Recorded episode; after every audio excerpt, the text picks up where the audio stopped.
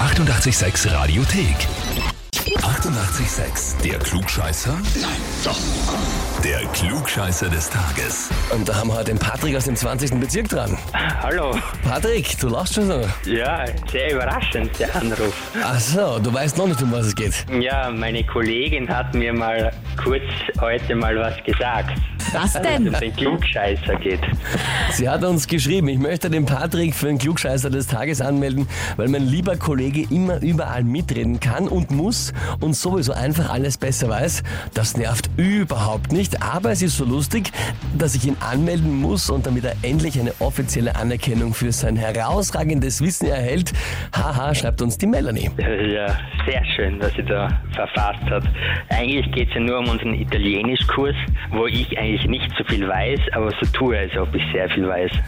Das ist auch eine Möglichkeit. Das reicht auch schon, um ein Klugscheißer zu sein. Die Frage ist, Patrick, stellst du dich der Herausforderung? Natürlich, gerne. Ausgezeichnet. Dann legen wir sofort los und zwar, heute ist ja Neumond.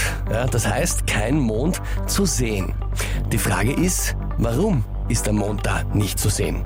Antwort A, weil der Mond zwischen Erde und Sonne ist. Antwort B, weil die Erde zwischen Sonne und Mond ist. Oder Antwort C, weil Erde und Mond gleichzeitig der Sonne abgewandt sind. Puh, ähm, ich würde mal Antwort A nehmen. Weil der Mond zwischen Erde und Sonne ist. Mond ist. Genau, das würde ich vermuten. Aber Ich bin mir ziemlich unsicher, ob das stimmt.